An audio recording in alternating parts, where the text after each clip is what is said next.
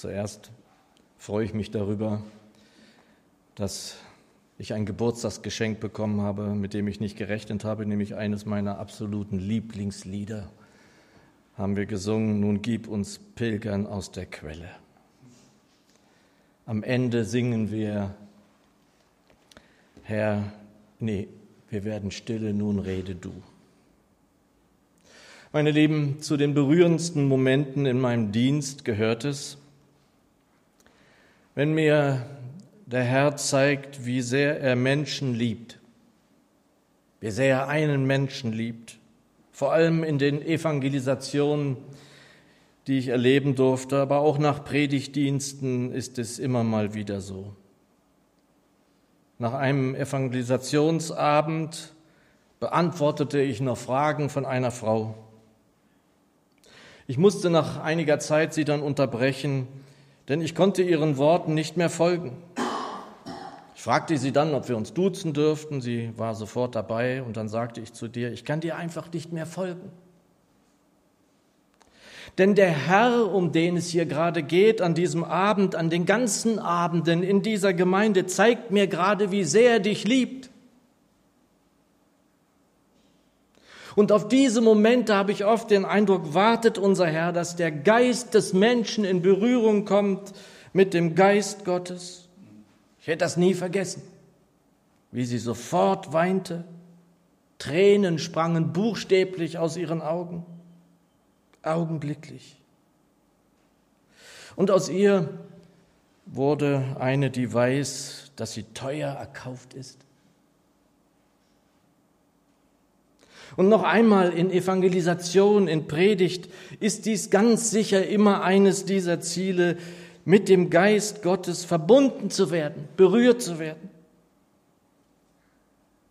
Gestern am späten Abend stand meine Predigt noch nicht und ich war oben in meinem Büro und ich wusste gar nicht, wohin das jetzt führt hier heute. Was der Herr so sagen will, das ahnte ich, aber ich hatte noch kein Predigtwort. Und es werden jetzt wohl auch mehrere Stellen der Schrift werden. Von einem möchte ich ausgehen, dass die neue Genfer recht frei überträgt, ein Schlüsselwort der Bibel. Es kam auch schon vor, Walter, es war die dritte Regel der drei plus Regeln, Johannes 3, Vers 16. Ich nehme den Vers 17 dazu. Da heißt es, denn Gott hat der Welt seine Liebe dadurch gezeigt, dass er seinen einzigen Sohn für sie hergab, damit jeder, der an ihn glaubt, das ewige Leben hat und nicht verloren geht. Gott hat seinen Sohn nicht in die Welt gesandt, um sie zu verurteilen, sondern um sie durch ihn zu retten. Ach Herr, es ist wunderbar, Gemeinschaft mit dir zu haben. Hier in der Gemeinde noch viel besser. Und das ist manchmal wie das Salböl, das den Bart hinunterläuft, bis auf den Saum unseres Gewandes. Das wünsche ich mir so dass wir berührt werden, gestärkt werden, dass wir hier, wie Walter es gesagt hat, auseinandergehen und sind gewappnet für den Alltag. So brauchen wir das, Herr, dass du uns segnest. So segne uns dein Wort. Amen. Ich glaube, es ist nicht selten, dass uns die Ahnung davon, wie wir wirklich geliebt sind, verloren zu gehen scheint manchmal. Nicht allein, wenn wir irgendwie rückfällig werden, nicht nur, wenn wir irgendwie versagt haben, und das geschieht uns allen ja. Es begegnet mir so oft, dass Menschen entschieden sind schon für Christus, dass sie schon ganz klar sind, ihr Leben also schon dabei sind, ihm zu übergeben. Sie wissen, dass sie reingewaschen sind durch das teure Blut Jesu Christi. Und doch sind da eben Einflüsse zu sehen, Einflüsse zu spüren, die aus ganz anderen Regionen kommen, nicht aus dem Reich Gottes. Ja, wir sind nicht mehr von dieser Welt, wenn wir neue Kreaturen sind, aber wir sind doch in ihr. Das sollten wir nicht vergessen, wir sollten nicht auf einer Wolke schweben aber wir sind in ihr und wir können uns auch nicht gänzlich also diesem Zeitgeist entziehen. Das ist auch uns nicht möglich. Und noch mehr, ganz klar, entdecken, zu entdecken bei Menschen, die sich gerade erst dem Herrn annähern. Wenn dann das sogenannte Gewissen zu arbeiten beginnt, wenn so das Schuldbewusstsein erwacht, die Erkenntnis dann dazu kommt, dass ich eben ein schuldiger Mensch bin. Und nicht dann erst sind wir in der Welt und bleiben eben auch irgendwie ja von ihr geprägt. Wir sind hier aufgewachsen. Wir sind neue Menschen geworden in Christus, wenn wir uns entschieden haben. Doch auch dies bleibt ja immer noch und ist ein Prozess.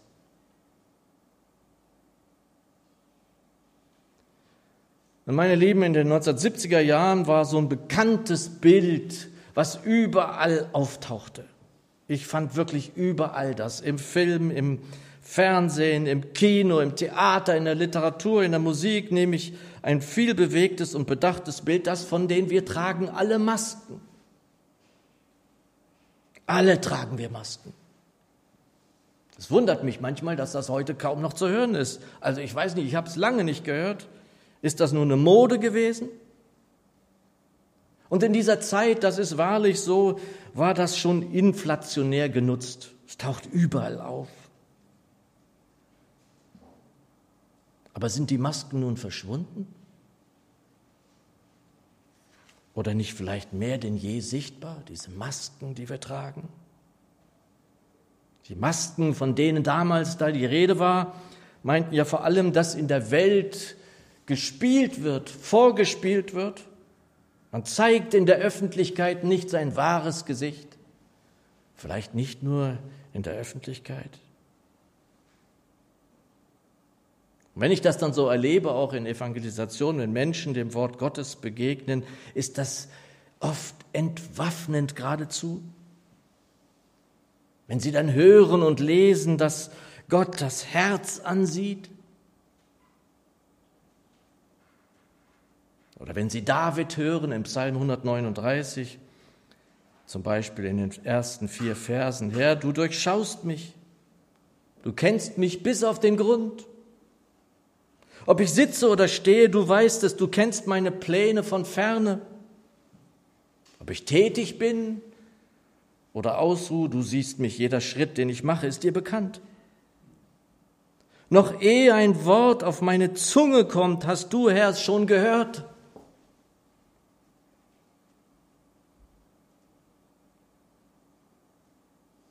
Und es macht Menschen auch nicht selten Not, wenn sie hören, der Gott, dem wir hier nachfolgen, ist Geist. Oder Kindern zuweilen dann Angst gemacht worden ist, dass Gott doch alles sieht. Liebe Leute, was ist da kaputt gemacht worden teilweise? Er sieht alles. Und natürlich ist es so, aber er ist doch nicht ein Gott, der Angst machen will. Und ach, Geschwister, es ist so erschütternd zu hören, was Menschen so denken, wenn sie ganz neu sich dem Herrn nähern. Uns ist seine Nähe oft Glück. Uns ist seine Nähe oft Zuflucht. Und dennoch habe ich die Befürchtung, dass viele auch in der Nachfolge Jesu sich manchmal nicht wirklich geliebt wissen dass sie meinen, dass sie doch ganz viel tun müssen, um unseren Gott irgendwie gnädig zu haben. Was muss ich denn tun, um ihn gnädig zu stimmen? Liebe Leute, das begegnet uns heute immer noch. Ganz besonders, wenn Menschen zum ersten Mal zu ihm kommen oder wenn sie neu wieder zu ihm kommen wir gehörten ja zu Beginn dieses bedeutende Wort, so sehr hat Gott die Welt geliebt, dass er seinen einzigen Sohn gab. Und wenn er uns doch so sehr liebt, dann ist oft berechtigt oder unberechtigt, das glaubt mir in der Seelsorge die Frage bei Menschen, was kann ich denn zurückgeben? Was sollte, was muss ich zurückgeben? Was erwartet dieser Gott von mir? Und jetzt bekommt die Predigt einen Titel. Glauben und Lieben. Glauben und Lieben. Zunächst, Glaube ist nötig. Er ist es, der uns rettet. Das wissen wir. Es kommt noch hinzu, die neue Genfer überträgt Hebräer 11, Vers 6 das bekannte Wort, und ohne Glauben ist es unmöglich, Gott zu gefallen. Und ganz ehrlich, je älter ich werde, auch in meinem Glauben, desto mehr möchte ich ihm gefallen. Und dann heißt es, wer zu Gott kommen will, muss glauben, dass es ihn gibt und dass er die belohnt, die ihn aufrecht, aufrichtig suchen. Belohnt? Womit? Gehen wir zurück zu Johannes 3, Vers 16. Denn so sehr hat Gott die Welt geliebt, dass er seinen einzigen Sohn gab, damit jeder, der an ihn glaubt, nicht verloren gehe, sondern ewiges Leben habe. Und das ist dann diese Stelle, bei der dann immer wieder auftritt, das ist doch nur ein Vertrösten auf ein Jenseits. Das ist doch uralt und das ist überhaupt nicht wahr. Denn das ist mir ganz, ganz wichtig, dass dieses Leben, dieses ewige Leben, dieses eigentliche Leben hier beginnt. In Johannes 5, Vers 24 spricht dieser Herr, der über Leben und Tod Herr ist, die neue, die gute Nachricht überträgt. Amen, ich versichere euch, alle, die auf mein Wort hören und dem glauben, der mich gesandt hat, haben das ewige Leben. Sie kommen nicht mehr vor Gottes Gericht. Sie haben den Tod schon hinter sich gelassen und das unvergängliche Leben erreicht. Das ist die Wahrheit. Es gibt kein Vertrösten auf das Jenseits. Wer ihm glaubt und wer sich ihm anvertraut, der hat das Leben hier und jetzt. Sogar in Fülle ist es uns versprochen. Auch wenn dann diese Vollendung eben noch folgen wird, wenn der geliebte Herr einmal wiederkommt und seine Gemeinde, seine Braut holt. Und es ist immer wieder gut zu wissen, dass wir ihm nichts zu geben haben. Wir haben ihm nichts zu geben. Karl Barth hat das mal wie kein anderer aus meiner Sicht formuliert. Unser aller Hände sind und bleiben anschaulich leer. Anschaulich. In den Händen ist nichts. Neben dem Glauben, und dieser ist nötig, haben wir wahrlich nichts zu bringen. Ich wiederhole, nichts zu bringen. Niemand denn meine, dass er durch seinen Dienst, wenn er oder sie sich ergeht in so vielen Diensten in Gemeinde und was nicht noch alles, sich das irgendwie erarbeiten könne. Nein, der Herr Jesus hat es vollbracht. Es ist vollbracht. Dem haben wir nichts hinzuzusetzen. Menschen denken dann oft, wie Menschen ebenso sind, sie können es glauben, wenn sie es sehen. Ich muss das sehen, dann kann ich es glauben. Aber in diesem Reich Gottes, in dem wir uns hier befinden, dieses Herrn, dem wir glauben, ist es eben umgedreht. Wir beginnen zu sehen, wenn wir glauben. Das ist der Unterschied. Der Jesus sagt in Johannes 20, Vers 29, die gute Hoffnung überträgt, da sagte Jesus, du glaubst, weil du mich gesehen hast. Wie glücklich können sich erst die schätzen, die mich nicht sehen und trotzdem glauben. Und jetzt mal wieder für die vielen, immer mehr werdenden, die im Internet uns hier zuhören. Was kann ich, was kannst du tun, um zu zeigen, ich will auch glauben? Ich will das auch. Jesus sagte zu Maria diese Worte, ich bin die Auferstehung und das Leben. Wer an mich glaubt, wird leben, auch wenn er stirbt. Und jeder, der lebt und an mich glaubt, wird in Ewigkeit nicht sterben. Glaubst du das? Und dann, liebe Zuhörerin oder lieber Zuhörer, sprich diese Worte der Maria doch einfach mal nach. Und meine es so ernst, wie Maria es ernst meinte. Sie sagt zu ihm, ja, Herr, ich habe den Glauben gewonnen dass du der Christus, der Sohn Gottes bist. Das kann die Rettung für dich sein. Und dann schließe dich einer Gemeinde an, in der du geistlich Heimat finden kannst. Vielleicht sogar hier in der Dilsheimer Straße 8. Herzlich willkommen. Du musst nichts tun übrigens. Komm her und glaube nur. Der Titel der Predigt Glauben und Lieben. Und dazu möchte ich uns noch ein wunderbares Wort verlesen aus dem ersten Johannesbrief, Kapitel 3, Verse 19 bis 24. Der Text spricht uns an darauf, wie wir in Momenten umgehen können, wenn wir angeklagt werden. Zu Beginn der Nachfolge, aber auch folgend haben wir immer den Eindruck, es reicht doch nicht aus.